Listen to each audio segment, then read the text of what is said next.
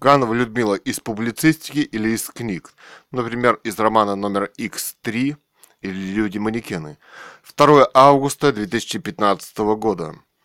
Человек, рожденный природой, должен продолжать цепочку творчества этой природы. Человек ведь он тоже природа, хотя самая неразумная его часть.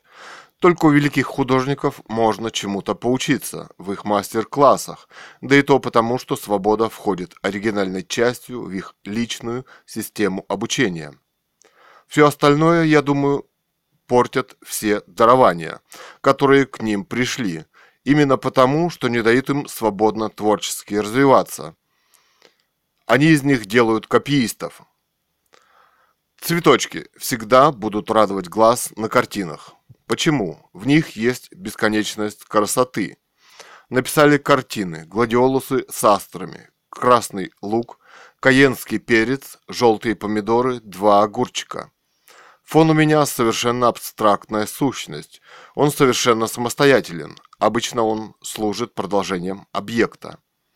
Он здесь сам по себе абстракция, даже если убрать букет – а в него синтез абстракции, реализма и собственное понимание, собственного понимания вещей и мира.